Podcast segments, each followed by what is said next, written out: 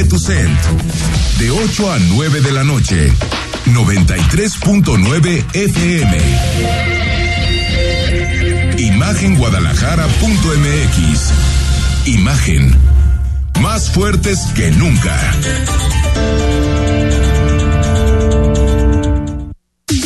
Twitter. Arroba Imagen Radio GDL. Imagen. Más fuertes que nunca.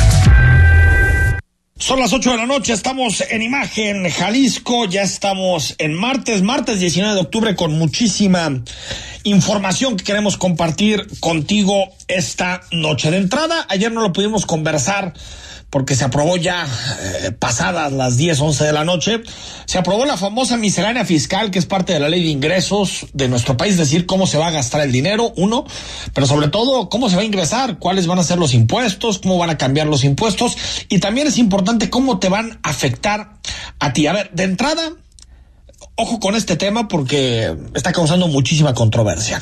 Entra en vigor en nuestro país la obligatoriedad para que quien tiene más de 18 años se inscriba al Registro Federal de Contribuyentes a través del llamado régimen simplificado de confianza. Es decir, tú cumples 18 años y a los 18 años al mismo tiempo que sacas tu credencial para votar, tienes que darte de alta en el SAT. Es decir, tienes que comenzar a pagar impuestos. Si no ganas dinero, no. Pero eh, eh, tienes que darte de alta. Todas las personas mayores de 18 años a partir de ahora ya tendrán que tener a la mano su RFC. Ya no es de que, bueno, el RFC lo saco cuando tengo chamba o lo saco cuando quiero ser una empresa, no. Todos en el país, a partir de lo que se está aprobando en esta miscelánea fiscal 2022, tenemos que estar registrados ante Hacienda. ¿Qué más vienen estos cambios fiscales que propuso el presidente López Obrador? Algo que está generando también mucha controversia, el aumento en el costo de los pasaportes hasta de 23.5%, alza en la entrada de todos los museos del país, la limitación para la deducción de impuestos por donativos. Esto también está generando mucha discusión porque muchas asociaciones civiles, muchas organizaciones que se dedican a distintos temas, desde asuntos medioambientales hasta combate a la pobreza, pues dependen de los donativos y en gran parte esos donativos llegaban porque eran totalmente deducibles. Ahora con estos cambios se va a poder deducir muy poquito de estos donativos, lo que deja a las organizaciones de la sociedad civil en una situación bastante complicada. Más adelante tendremos posibilidad de conversar a fondo sobre estos cambios en la miscelánea fiscal, tal vez el tema más importante, el régimen eh, eh, eh, que obliga a todo mayor de 18 años a estar dado de alta ante Hacienda y por lo tanto tener un número de contribuyente, tener un RFC desde que uno cumple 18 años. Ya es una obligación, ya no es si quieres o no quieres, ya es una obligación que se va a empezar a pedir prácticamente en todos los trámites. Sigue, capítulo más, el enésimo capítulo de esta serie extensa de conflicto entre la Universidad de Guadalajara y el gobierno de Jalisco. Hoy, el rector Ricardo Villanueva acudió al Congreso del Estado a dialogar con diputados. Bueno, de los 38 diputados, solamente fueron cinco diputados a platicar con el rector pobre convocatoria, digamos, para este diálogo. Estuvieron los dos diputados de Agamos, estuvieron también un representante del PAN, un representante del PRI, un representante también de Morena, y esto dijo el rector a su salida, esperando ¿Te acuerdas que platicamos de las declaraciones que hizo Enrique Alfaro? Así lo dijo. Espero que las declaraciones de ayer hayan sido simplemente un mal día del gobernador. Para el rector de la Universidad de Guadalajara, Ricardo Villanueva, el gobernador de Jalisco, Enrique Alfaro, tuvo un mal día, luego de que ayer se lanzara contra el líder del grupo político de la UDG, Raúl Padilla, y sus cercanos, a quienes llamó lacayos. Eh, quiero tomarla más como un mal día de Enrique Alfaro, una declaración personal de él que, que una declaración del gobernador de Jalisco. Me parecería que si yo asumo eso como una declaración del gobernador de Jalisco sería muy preocupante. Entonces yo espero eh, más bien tomarlo como una declaración personal, eh, esas adjetivaciones, ese, ese tono no me parece que, que, yo como rector deba asumirlo como una declaración del gobernador de Jalisco. Yo quiero reencontrar al gobernador de Jalisco, al que escuchaba, al que durante tres años estuve eh, en, en la mesa de Casa Jalisco trabajando, colaborando. Villanueva Lomelí asistió al Congreso de Jalisco para platicar con legisladores, aunque la conversación resultó casi desolada, ya que solo estuvieron presentes cinco diputados, incluidos Mara Robles y Enrique Velázquez, que la próxima legislatura serán diputados de Hagamos, partido afín a la Casa de Estudios. Los representantes de Morena, PAN y PRI presentes se limitaron a decir que son respetuosos de la autonomía universitaria, mientras que la diputada y universitaria Mara Robles sostuvo que es una arbitrariedad quitar los 140 millones de pesos al Museo de Ciencias Ambientales. Rodrigo de la Rosa, Imagen Jalisco. El resto de fuerzas parlamentarias que estuvieron reunidos con el rector dijeron estar de acuerdo en la defensa de la autonomía eh, universitaria y la diputada Mara Robles señaló que eh, es una pues digamos que viola la autonomía de la universidad el haber reasignado los 140 millones de pesos. El rector pidió diálogo y volver a esos tiempos, a la primera parte del sexenio, en donde había diálogo, eh, eh, digamos, fluido entre el rector de la Universidad de Guadalajara y el gobierno de Jalisco. En el mismo evento, el gobernador del estado señaló o, de alguna manera conversó acerca de los datos de la encuesta nacional de seguridad pública, seguridad en particular urbana, que presentó hoy el Instituto Nacional de Estadística y Geografía, que conocemos como INEGI, presentó datos, como siempre, ¿eh? hay, hay claros y hay oscuros. Es básicamente cómo te sientes, si estás seguro, si te sientes inseguro, y se hace en las distintas ciudades de nuestro país. El gobernador dijo que no es, por supuesto, para lanzar campanas al vuelo, pero que hay resultados y que esto está traduciendo en mejor percepción de la ciudadanía.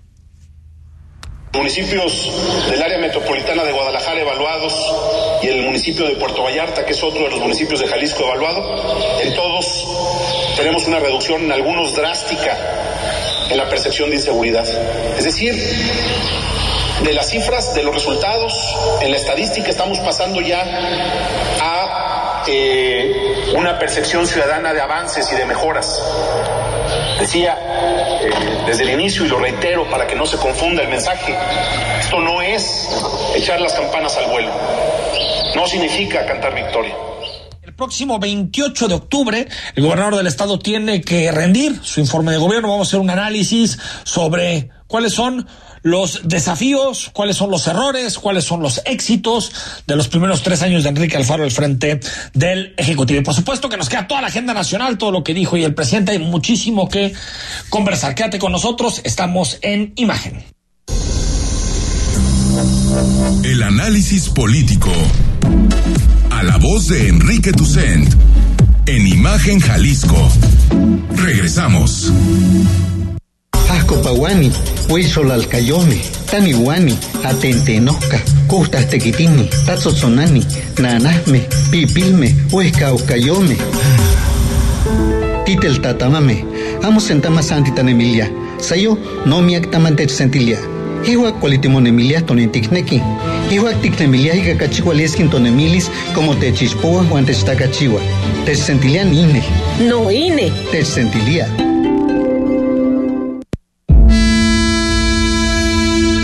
La fe te ayuda a creer en ti y te da la inspiración para lograr cosas importantes en la vida.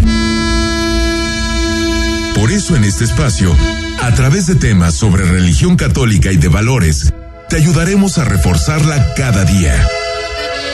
Escucha al Padre José de Jesús Aguilar Valdés en Resonancias de Fe, todos los domingos a las 9 de la mañana, por Imagen Radio.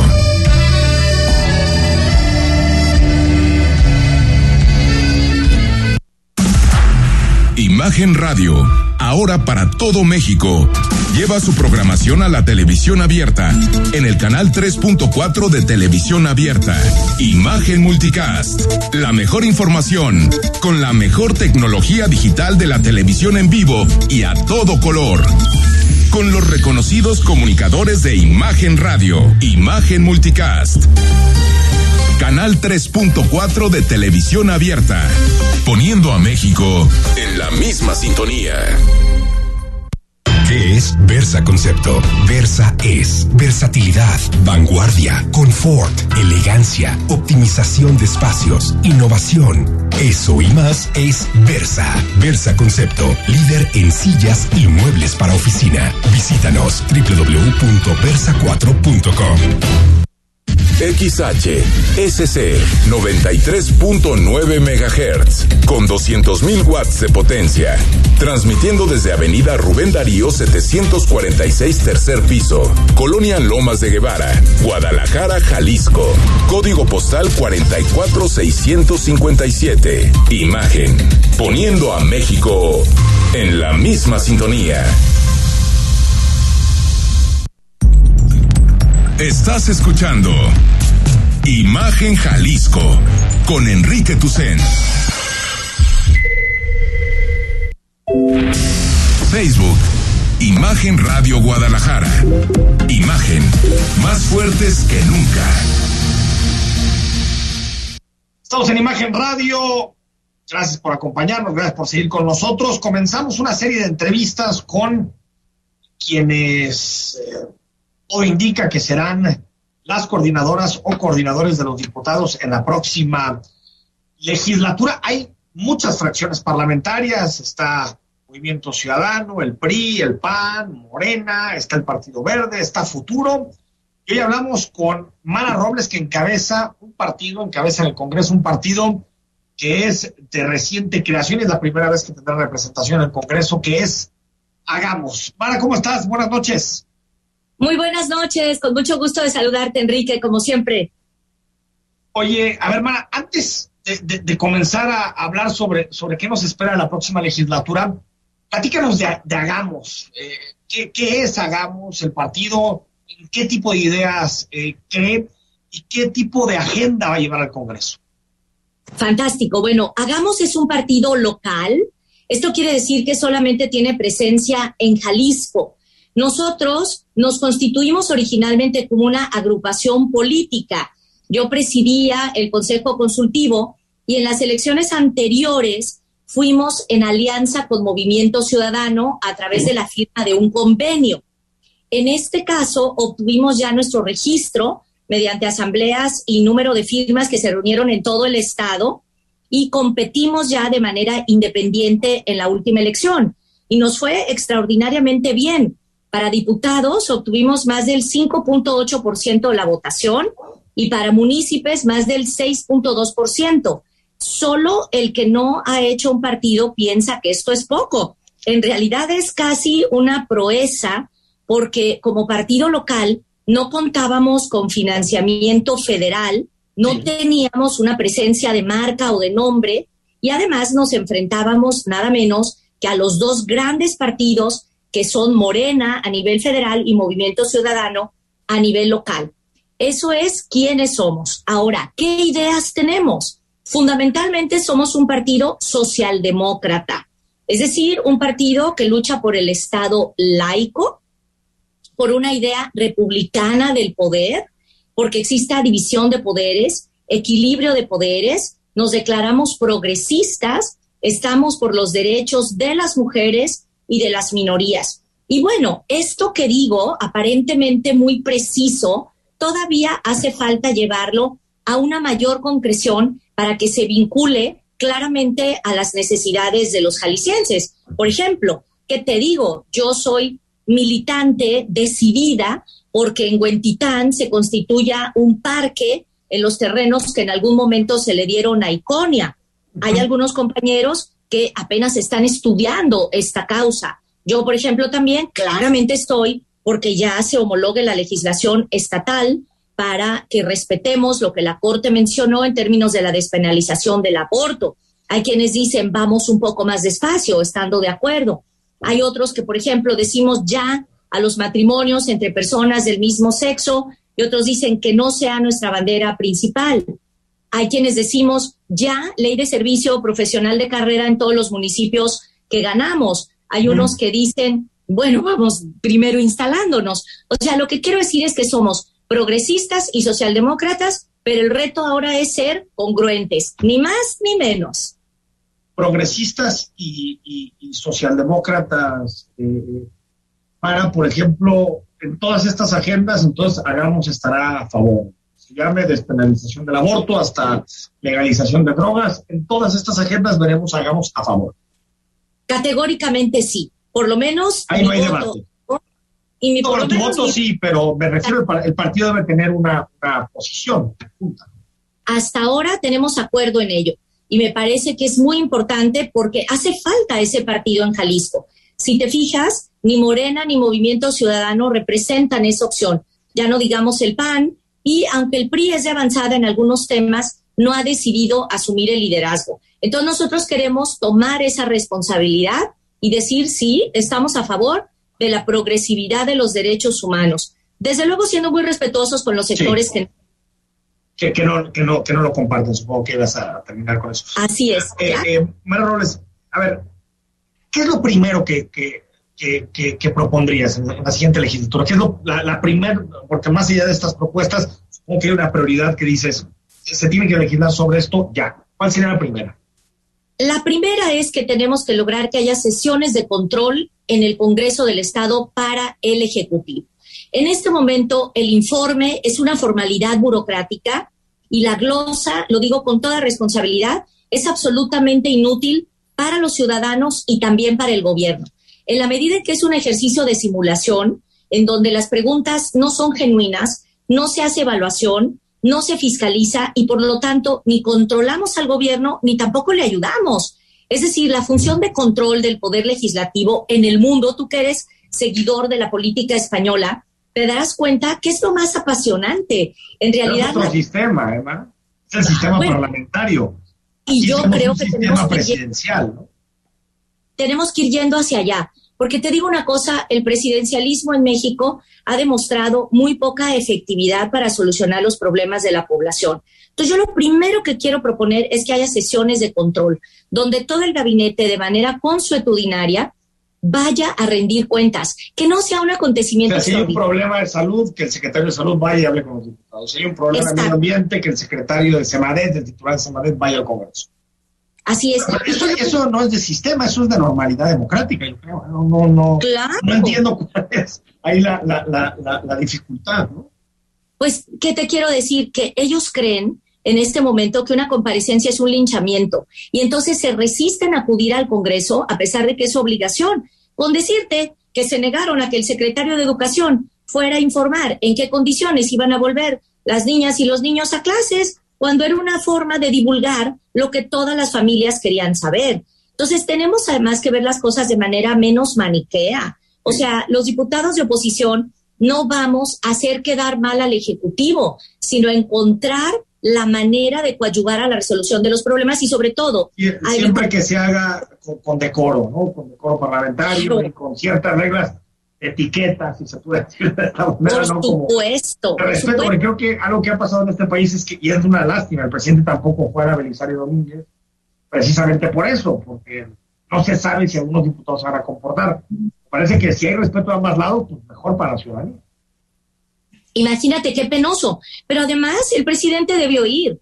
No sé si tú te acuerdes, pero a Macron, nada menos que a Macron, pues le pusieron un pastelazo en la cara y pues se aguantó porque eres el presidente. Pero bueno, tú ya sabes que yo tengo una larga trayectoria en la vida pública, fui diputada a los 24 años y pues lo último que se me ha ocurrido jamás es hacer cosas al gusto. Me acuerdo que estando muy chiquita justamente me tocó encabezar la comparecencia de José Ángel Gurría. Y entonces, pues él dijo, esta niña, ¿qué diablos me va a poder decir?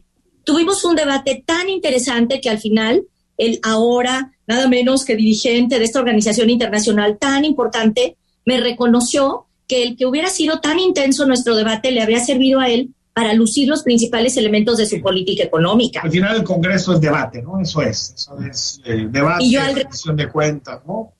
Claro, y al revés, cuando yo fui secretaria de Educación, moría porque me llamaran a comparecer. Yo pedía que la Asamblea Legislativa me citara, por favor, porque quería más presupuesto para mis proyectos y porque quería conocer a los otros partidos. Oye, a ver, eh, van, van, preguntas eh, para que me des tu, tu opinión breve. ¿Qué harías para fortalecer el Parlamento abierto? Me parece que es urgente que las organizaciones no sean llamadas a simular. Si los vamos a invitar, tenemos que permitirles meterse a la elaboración de la iniciativa. Es decir, que tengan derecho al drive donde al final de cuentas se van a redactar los artículos. Ah, para dar su opinión, porque no son diputados, ¿no? Y eso creo que sí. pero tienen. Claro, pueden dar su opinión, pero no pueden legislar. No, pero sí tienen que estar hasta el último minuto, porque si no, entonces haces perder el tiempo en foros que luego desatiendes totalmente. Entonces, pues que tengan acceso a todo el proceso, digamos. todo el proceso. Totalmente. Y con transparencia. ¿Hay, ¿Hay aviadores en el Congreso? Yo creo que sí, Enrique, y es muy grave porque la simulación hace que haya múltiples complicidades. Yo he luchado porque haya una ley de servicio público de carrera tenía el consenso con el sindicato, con la inmensa mayoría de las fracciones parlamentarias, y en el último minuto, incluso con el acuerdo de Movimiento Ciudadano, decidieron echarse para atrás. Y es una tragedia porque el buen juez por su casa empieza. Tenemos una cantidad de trabajadores de base que son muy, muy, muy eficientes, que se han preparado. Ellos merecerían tener mejores salarios y sin embargo están atorados porque no se decide a transparentar el proceso de ingreso, promoción y permanencia del personal. Entonces yo espero que en esta nueva legislatura, donde ya voy a poder ser parte de la Junta de Coordinación Política y de la Comisión de Administración, obliguemos a que toda la gente trabaje. Es vergonzoso que en el Congreso existan personas que varios presumimos no trabajan. ¿Qué, hizo tan mal la legislatura que concluye de la que eres parte, para que exista esta, esta imagen o tengamos esta imagen de que una muy mala legislatura? Voy a decirlo en general y luego pondré tres ejemplos. Lo que hizo muy mal es subordinarse al Poder Ejecutivo, es decir, claudicar de su responsabilidad de ser un poder con plenos derechos marcados en la Constitución, declararse inútil, declararse como alguien que es incompetente, abdicar de su responsabilidad. Y te voy a poner tres ejemplos. Nosotros pudimos haber hecho bien la elección de los consejeros de la Judicatura si el examen había quedado mal por alguna razón, repetirlo hasta que se garantizara que quedaran los mejores. Y por el contrario, ahí tienes una votación espuria que reclamó toda la ciudadanía. Y en lugar de reconsiderar, se amacharon a sacar consejeros que hoy claramente están mostrando su conflicto de interés. Hoy aparece una nueva noticia, eh, perdón por la redundancia, en donde uno de los consejeros presumiblemente sigue litigando. Luego, dos, si nosotros mismos creamos el Comité de Participación Social del Sistema Estatal Anticorrupción, ¿cómo es posible que cuando ellos reclamaron que los procedimientos se hicieran bien, se decidiera atacarlos en lugar de empoderarlos? Esta barbaridad de quitarle los salarios a los ciudadanos es una cosa verdaderamente vergonzosa. Es como invitar a alguien a comer a tu casa y luego decirle, no comas porque me sales muy caro. Una tercera cosa grave que ha hecho esta legislatura es no aceptar que se rinda cuenta sobre los más de 11 mil millones de pesos de deuda que ha sido contratada. Yo pedí para votar a favor de la primera deuda que hubiera una evaluación de impacto, es decir, que no solamente se dijera cómo se gastaron los recursos con probidad y eficiencia, sino que se dijera en qué realmente solucionamos un problema. Y eso no ha ocurrido. Entonces, por otro lado, otra cosa grave que hizo fue quitarle 300 millones de pesos a la cultura, por Dios. Entonces, lo grave de esta legislatura es que abdicó de su papel de representante popular. Es una tragedia, porque sinceramente yo le concedo inteligencia y fuerza a una gran cantidad de mis compañeros. Yo les tengo respeto y lamento muchísimo que hayan comprado la idea de que su participación era inútil y que la mejor manera de apoyar al gobierno era desaparecer. Al contrario, si hubieran sido mucho más bollantes, mucho más propositivos y también hubieran sabido hacer ver errores, al gobierno le habría ido mejor. Rodrigo La Rosa, una pregunta para Mara Robles. Sí, diputada, muchas gracias. A ver, me parece importante y ya lo hemos señalado también qué se puede hacer distinto porque usted dijo este cuando cuando salió esta convocatoria que hacen para Tlaquepaque, ¿no? De, de mujeres que, que nada más puedan competir mujeres y, ese, y ese caso, y entonces uno se queda pensando en la, en la parte de que dicen, a ver, ya viene una mayoría de mujeres en la próxima legislatura, ¿qué vamos a hacer distinto? ¿Cómo va a haber más paridad de género? ¿Y cómo no se va a jugar, como usted dijo, al, al feminismo por parte de una mayoría emesista a la que ahora critica fuertemente? Bueno, lo que tenemos que hacer es no servirle al patriarcado. y el patriarcado está presente tanto en hombres como mujeres. Lo que se hizo en la elección de Tlaquepaque es verdaderamente doloroso. Es decir, feminismo no quiere decir revancha, no quiere decir venganza, y ahí lo que se está haciendo es tratar de usar la causa de las mujeres como moneda de cambio. Por eso nos opusimos como paritaristas, mujeres de muy distintos partidos políticos que tenemos diferencias en una gran cantidad de temas, pero Morena, el PRI, el PRD y Hagamos salimos a decir así no. Y en cambio retamos a las mujeres y los hombres de todos los partidos a que hagamos la reforma legal que garantice la paridad sin ser facciosos. Entonces lo que tenemos que hacer es definir una agenda de las mujeres que no pretenda convertirse en el nuevo machismo. Eso sería muy lamentable y yo no me voy a prestar, porque creo que precisamente la causa de las mujeres es luchar por los derechos humanos de todos. Y entonces no podemos usar a conveniencia nuestra capacidad de exigir acciones afirmativas porque entonces pierde la causa. Y lo que va a pasar es que se va a generar una reacción en sentido contrario. Entonces, lo que tenemos que ser para empezar es congruentes. Y en ese sentido, sí veo una gran oportunidad en esa mayoría de mujeres para que, por ejemplo, se examine mi propuesta de pagar trabajo doméstico a las amas de casa. Yo creo que en eso ninguna ideología va a pesar. Pero eso ya, pero eso ya es obligatorio. Eso ya es obligatorio, ¿no? Va, con la ley, ¿no? No, Quique, me refiero a las amas de casa, no a las trabajadoras. Ah, ya, ya, ya, perdón, perdón. salario por el trabajo de ama de casa per se. Es correcto, porque fíjate, si eres trabajadora doméstica, te pagan por lavar, por planchar, por barrer, por trapear, por tender. Pero si eres mamá, no, si eres mamá, no. Así es. Y sobre todo esto, por supuesto, que afecta a las mujeres más pobres, a las que no tienen la oportunidad de ir a la escuela, a las mujeres que no tienen la oportunidad de trabajar fuera de su casa, pero también a las que optaron por decisión propia a quedarse a cuidar un hijo. Me encanta la frase de Walter Benjamin que dice que no hay nada más importante que formar a un ser humano. Entonces, si una mujer se queda a criar un hijo, me parece totalmente injusto que el Estado se desresponsabilice y que, pues eres una mantenida, hay que se encargue tu familia. ¿El Estado que le pague un sueldo a todas las amas de casa? No a todas, sino básicamente a aquellas que se dediquen de tiempo completo a la crianza y al trabajo doméstico y que además no tengan otra fuente de ah, ingresos, que tengan pocos recursos. Evidentemente, Sí, porque si no, no hay dinero que alcance, ¿no? Es imposible. No lo hay. no hay dinero que alcance. Robles, dos temas antes de despedirte. ¿Qué hacer? ¿Qué propuesta innovadora tiene Hagamos en materia de seguridad, que es uno de los principales temas de la ciudad y del Estado? es un gran tema. No sé si es innovadora, pero es la que es radical. Y bueno, básicamente yo sigo a Eduardo Guerrero de Lantia Consultores, que tiene una enorme solidez teórica sigo a Eduardo Ope, sigo a Marcela Gómez Alce, a Penilei Ramírez, a los expertos, y que he aprendido tres cosas. La profesionalización no tiene que ser una simulación. Hace 30 años que luchamos porque exista un auténtico servicio civil de carrera para los policías y sigue sin existir. Mientras no dignifiquemos la profesión policial, les tengamos respeto, les paguemos sueldos a la altura de sus necesidades, cubramos sus riesgos y sobre todo recuperemos su prestigio social, no hay salida. Entonces, número uno, profesionalización sin simulación. Dos, tenemos que lograr que haya una auténtica desvinculación de las autoridades que deciden todos los temas de seguridad pública de cualquier barrunto de relación con la delincuencia organizada.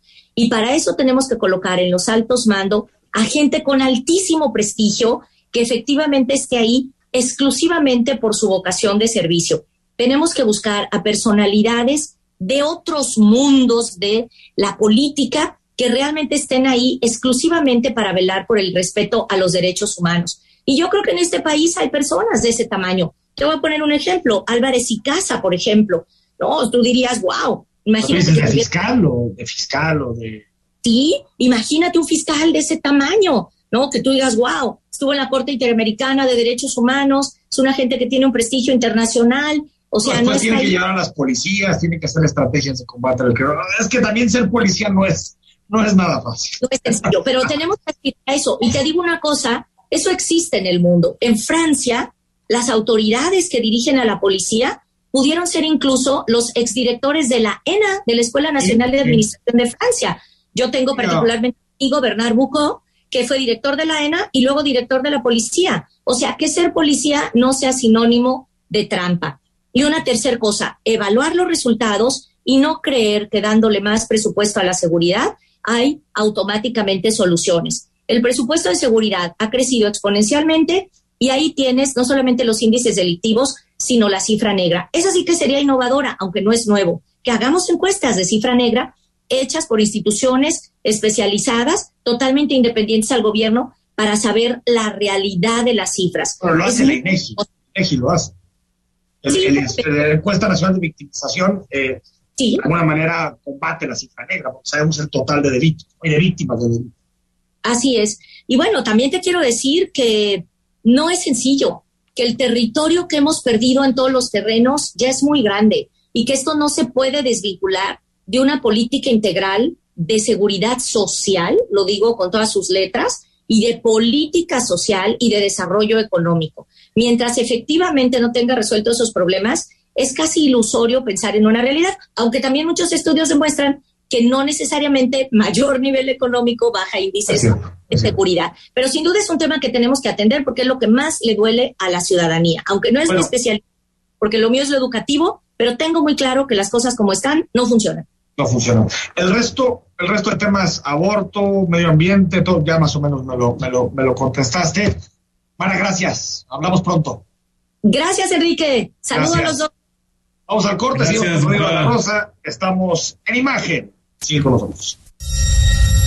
El análisis político a la voz de Enrique Tucent en Imagen Jalisco. Regresamos.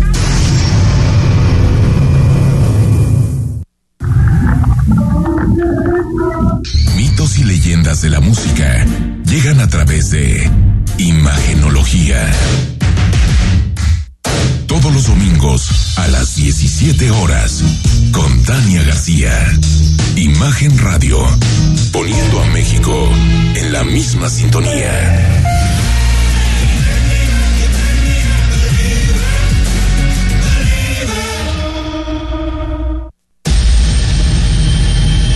Las noticias no esperan, se generan segundo a segundo por eso, usted debe estar bien informado con opinión, certeza y crítica.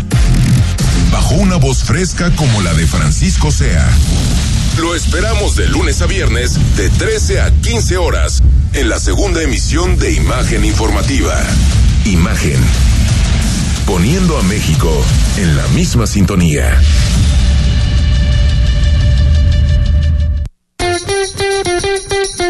En Oxogas estamos tan seguros que damos litros completos, como que el camino se disfruta más acompañado. Si sigues dudando, acércate a tu Oxogas más cercano y solicita hoy mismo tu prueba de litros completos. Oxogas, vamos juntos. Te invitamos a que nos acompañes de lunes a viernes, de 3.30 a 4.30 de la tarde, en un programa donde los temas deportivos y el debate son parte del juego. El primer protagonista eres tú. La alineación está compuesta por Pablo Carrillo, Juan Carlos Veraza y Christopher Rivera. El mundo de los deportes resumido en una frase. Palabra del deporte. Por Imagen Radio. El momento, la conversación, el hashtag hasta el entendimiento de todos. Solo se puede desmenuzar lo que está en tendencia. Trends. ¿Qué es lo que habla la ciudad? Trends. La radio en tendencia. Con Gonzalo Oliveros. Lunes a viernes 5.30 de la tarde. Imagen Radio. Poniendo a Guadalajara otra vez en tendencia. Estás escuchando Imagen Jalisco con Enrique Tucen. YouTube. Imagen Radio Guadalajara. Imagen. Más fuertes que nunca. El próximo primero de noviembre, el gobernador de Jalisco, Enrique Alfaro, dará su tercer informe de gobierno. Utilizando la frase ya popularizada por López Obrador en su libro, a mitad de camino. Es decir, ya llegamos a la mitad del sexenio de Enrique Alfaro. Hay mucho que debatir. Muchas decisiones que se han tomado en estos años. Ha sido un sexenio igual que el nacional, un sexenio con muchísimas decisiones. Enrique Alfaro, muy similar a, López Obrador. Emociona a algunos y eh, eh, disgusta a otros.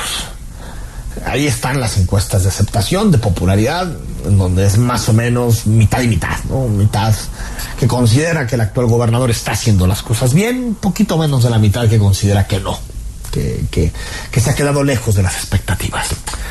Así empezaba hace tres años, eh, en el Congreso, Enrique Alfaro, hablando de un concepto que se volvería eje de su administración, la famosa refundación y de interpretar el mandato ciudadano definido en las urnas, que definimos también la idea que será el principio rector de nuestro proyecto de gobierno, la refundación de Jalisco. La refundación fue una, digamos, fue una apuesta del gobierno de Enrique Alfaro, que lo que buscaba era decir que los problemas de Jalisco son estructurales, son de fondo y por lo tanto necesitaban una, un tratamiento de esas características, que no bastaba con reforma, sino que se necesitaba refundar. El problema de la refundación es que uno, eh, eh, no había o no hay un ánimo social en esa, en esa dirección. Y segundo, no existen los, los consensos necesarios entre distintas fuerzas políticas para llevar a cabo una refundación total de la vida pública en nuestro Estado si tomamos refundación como, como eso, como un volver a iniciar, ¿no?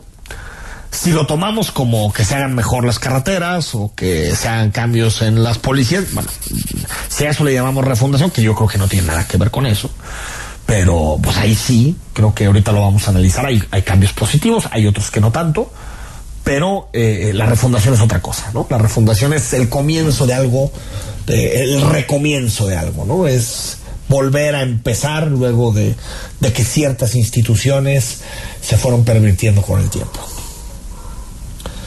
El primer gran dilema y desafío que enfrenta Enrique Alfaro, sin duda es el de la seguridad. La realidad es que más allá de este tipo de actos que generan miedo y zozobra, el avance que tenemos en materia de seguridad es enorme y es importante que lo sepamos. Y en este, y en este tema, por supuesto que hay matices. Si usted me pregunta, ¿los resultados en materia de seguridad son buenos? Lo primero que respondería es, nunca, mientras estén estos niveles de inseguridad que vivimos en Jalisco, nunca pueden ser calificados como buenos. Ahora, en materia de los datos y los indicadores que tenemos para juzgar una realidad tan compleja como la seguridad. Estamos mejor ahorita que en 2018, eso sin duda. Y yo soy alguien que trato de no pelearme con las cifras, a menos de que alguien me demuestre, ¿no? No especule, alguien me demuestre que las cifras están alteradas, pues ahí sí, ahí sí el análisis cambia por completo. Pero si simplemente es, ah, no creo, porque a mi primo eh, el otro día lo robaron, o a mí me abrieron el auto, o lo que sea, bueno, ahí eh, eh, es más complicado poder entender o poder de alguna manera minimizar los datos y los indicadores que vemos. Prácticamente en todos hay reducciones en Jalisco. Eso, eso es inevitable y eso es indiscutible. Ahí están, son información y son datos. Ahora, lo que me preocupa es lo otro. Lo que me preocupa es la construcción institucional y los cambios institucionales para garantizar que estos indicadores que están yendo a la baja se mantengan eh, durante algunos años y por lo tanto lleguemos a niveles aceptables de paz y de seguridad en Jalisco, que es lo que todos queremos.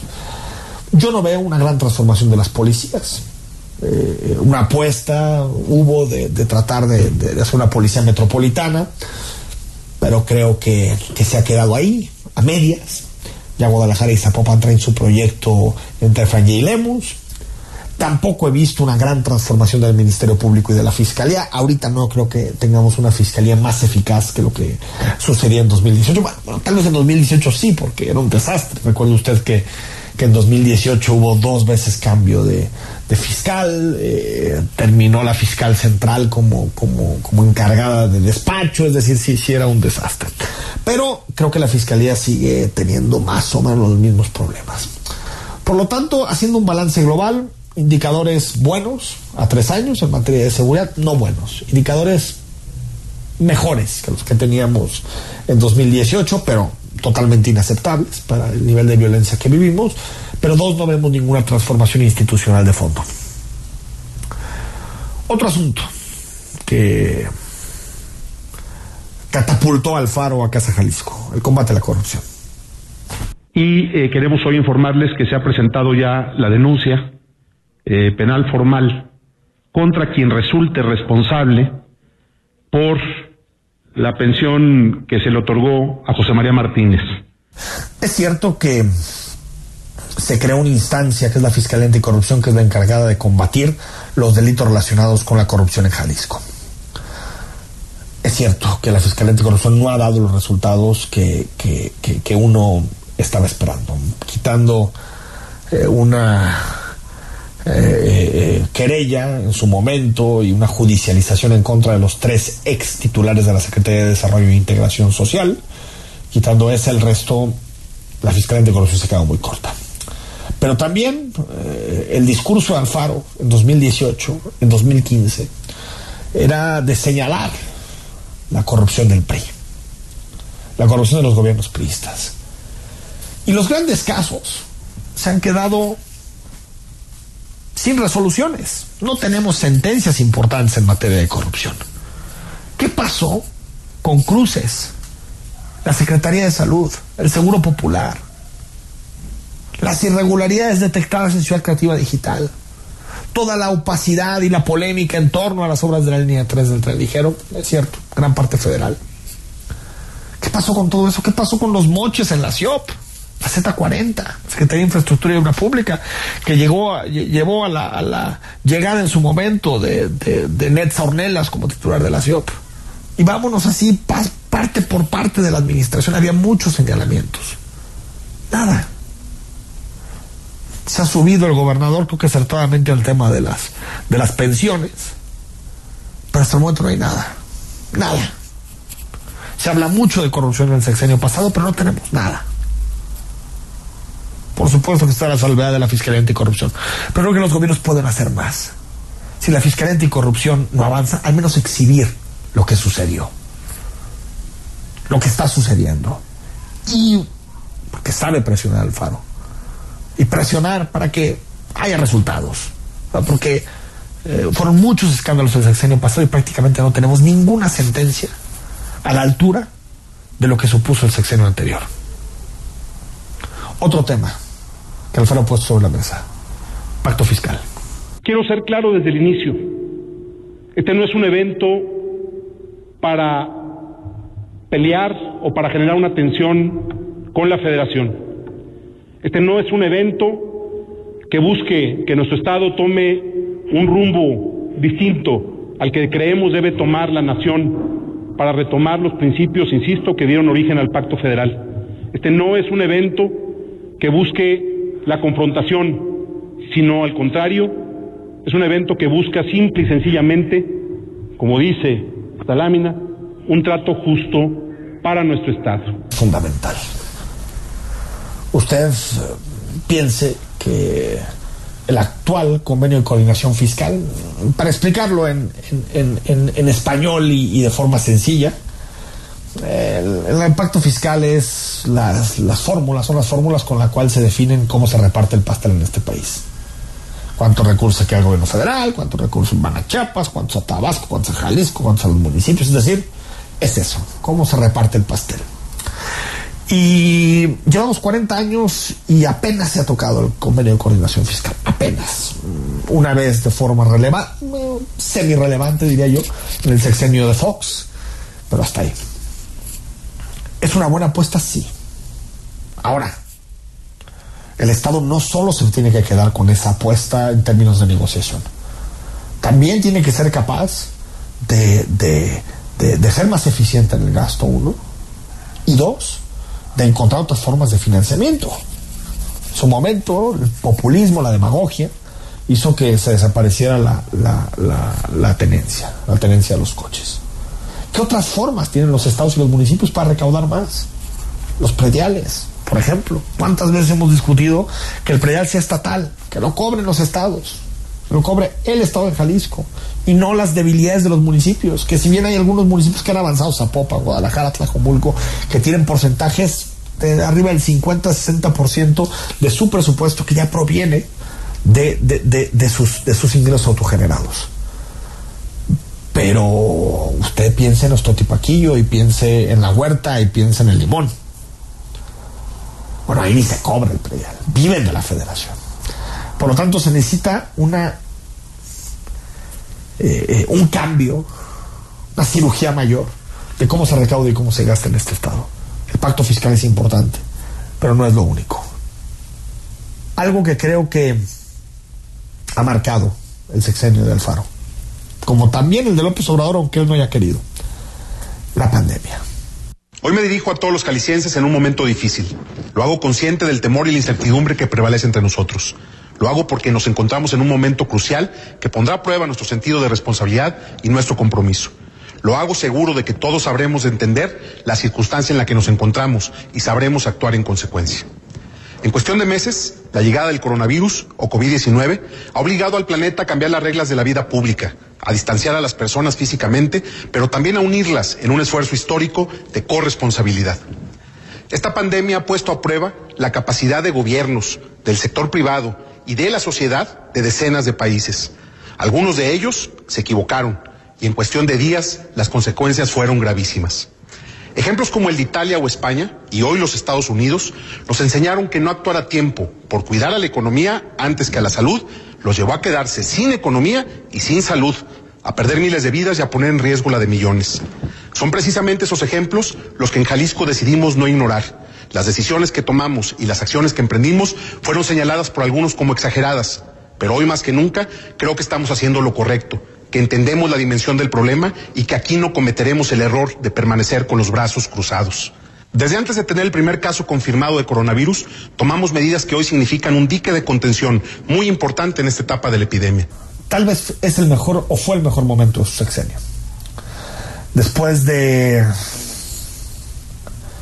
un año y cachito desconcertantes para, para el Faro, en donde tenía que empezar a echar adelante su proyecto con un presidente de la República que, lo veía como adversario, con muchas polémicas en, todos los frentes, con un Alfaro que de así y otro también aparecía en los medios de comunicación nacional como la figura que se enfrentaría a López Obrador.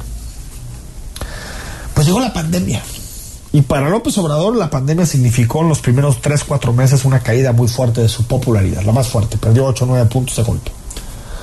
Alfaro logró capitalizar la pandemia, dar un discurso claro y provocó que la primera ola que fue tremenda a nivel nacional en Jalisco se sintiera con menos rigor, con menos fuerza. Después el modelo se ha ido reproduciendo esta buena relación en su momento, ya no, entre la UDG y el gobierno de Jalisco, que ayudó un poquito a encauzar todo el debate sobre la pandemia. La pandemia permitió que el, actual gobernador eh, eh, marcara un estilo diferente en la forma de, tomar decisiones con respecto a, a, las decisiones que estaba tomando López Obrador. Yo creo que un año y siete meses después, me parece que las decisiones que se tomaron en aquel día para algunas personas fueron exageradas. Tal vez sí, hubo un mal cálculo con aquellos cinco días que yo creo que eh, eh, no tenía mucho sentido eh, ir por un, un periodo tan corto de tiempo. Pero creo que las decisiones que se tomaron en aquel momento fueron las adecuadas, fueron las correctas. Y que se priorizó la vida por encima de otras consideraciones, incluso consideraciones políticas, porque ojo, encerrar a la gente en su casa nunca va a ser una decisión popular. Recapitulando, a tres años de gobierno, Seguridad, aceptable. Aceptable, diría yo. Economía, Jalisco va bien, como iba bien desde el sexenio anterior, y eso depende mucho más de su iniciativa privada que, de su gobierno. Corrupción, insuficiente. Insuficiente, sobre todo con relación a lo que sucedió el sexenio pasado. Pandemia, aceptable. Salud, creo que tomó la decisión adecuada el gobernador de no eh, eh, eh, firmar, de no afiliarse al INSABI, porque hemos visto el desastre que ha sido en muchas entidades federativas. Combate a la pobreza y desigualdad, insuficiente. Ahí están los datos de Coneval, donde la pobreza en Jalisco crece incluso más que la media nacional. Como todo sexenio, es un sexenio plagado de matices, donde yo creo que no, no se aguanta, donde no es consistente una opinión que quiera ver que ha sido un sexenio para tirar a la basura, pero tampoco quien crea que este ha sido un sexenio marcado por buenas decisiones y por excelentes decisiones en todos los ámbitos. Como siempre, tanto en política como en la vida, la verdad está en medio. Vamos al corte, estamos en imagen, quédate con nosotros, noche de martes. El análisis político a la voz de Enrique Tucent en Imagen Jalisco. Regresamos. La fe te ayuda a creer en ti y te da la inspiración para lograr cosas importantes en la vida. Por eso en este espacio, a través de temas sobre religión católica y de valores, te ayudaremos a reforzarla cada día. Escucha al Padre José de Jesús Aguilar Valdés en Resonancias de Fe. Todos los domingos a las 9 de la mañana, por Imagen Radio.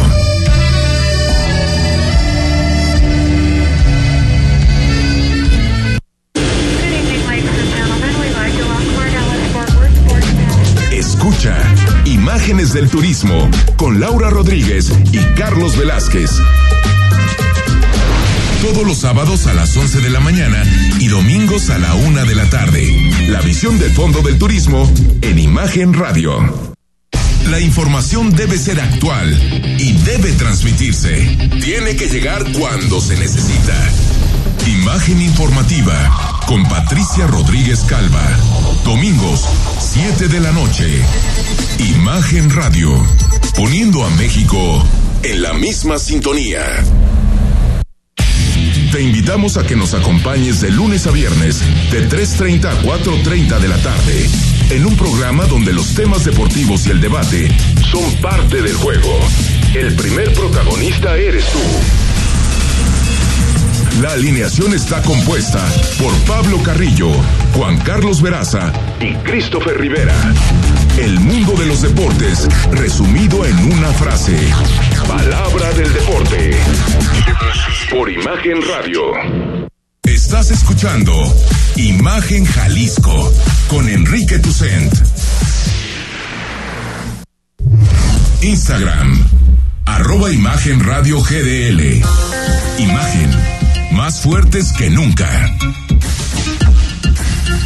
Estamos de vuelta en imagen, se nos está acabando el programa, pero hay dos o tres declaraciones que hay que comentar que hizo hoy el presidente Andrés Manuel López Obrador. De entrada, se vuelve a lanzar contra la Organización Mundial de la Salud por no aprobar todas las vacunas y en realidad está pensando en una que la OMS no quiere aprobar, pero también no quiere aprobar mundialmente la Organización Mundial de la Salud porque Cancino, esta, um, digamos, vacuna elaborada por el gobierno de China, no ha querido abrir los datos de las investigaciones ni de las pruebas que se han hecho. Entonces, uno entiende que la OMS no esté, digamos, aprobando una vacuna que no tiene eh, los resultados como tal. Es decir, no, no puede garantizar que sea una vacuna que esté generando la inmunidad que dice el gobierno de China y que dicen estos laboratorios que están generando. Así se fue López Obrador en contra de la OMS que calificó de hiperburocrática y lenta. Hasta aquí llegamos a la edición de imagen de hoy. Mañana continuaremos conversando con coordinadores de la próxima legislatura. Tendremos el análisis también de los tres años del presidente López Obrador y tendremos toda la información y todos los datos que necesitas saber para terminar tu día con imagen. Soy Enrique Tucen, que descanses, muy buenas noches. Escucha Imagen Jalisco con Enrique Tucent de 8 a 9 de la noche, 93.9 FM. Imagenguadalajara.mx. Imagen. Más fuertes que nunca. Escucha todos los sábados de las 0 horas a las 3 de la mañana. Imagen PD con Gonzalo Oliveros.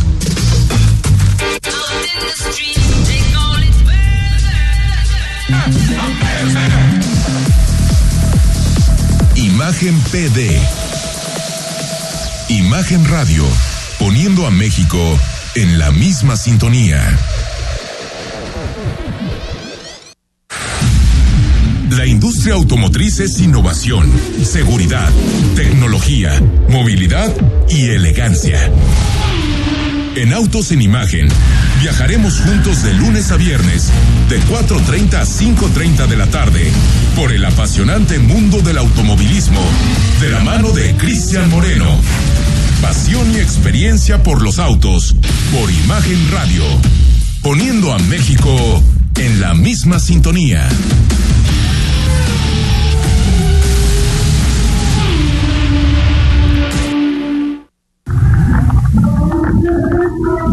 Mitos y leyendas de la música llegan a través de Imagenología. Todos los domingos a las 17 horas con Tania García. Imagen Radio, poniendo a México en la misma sintonía.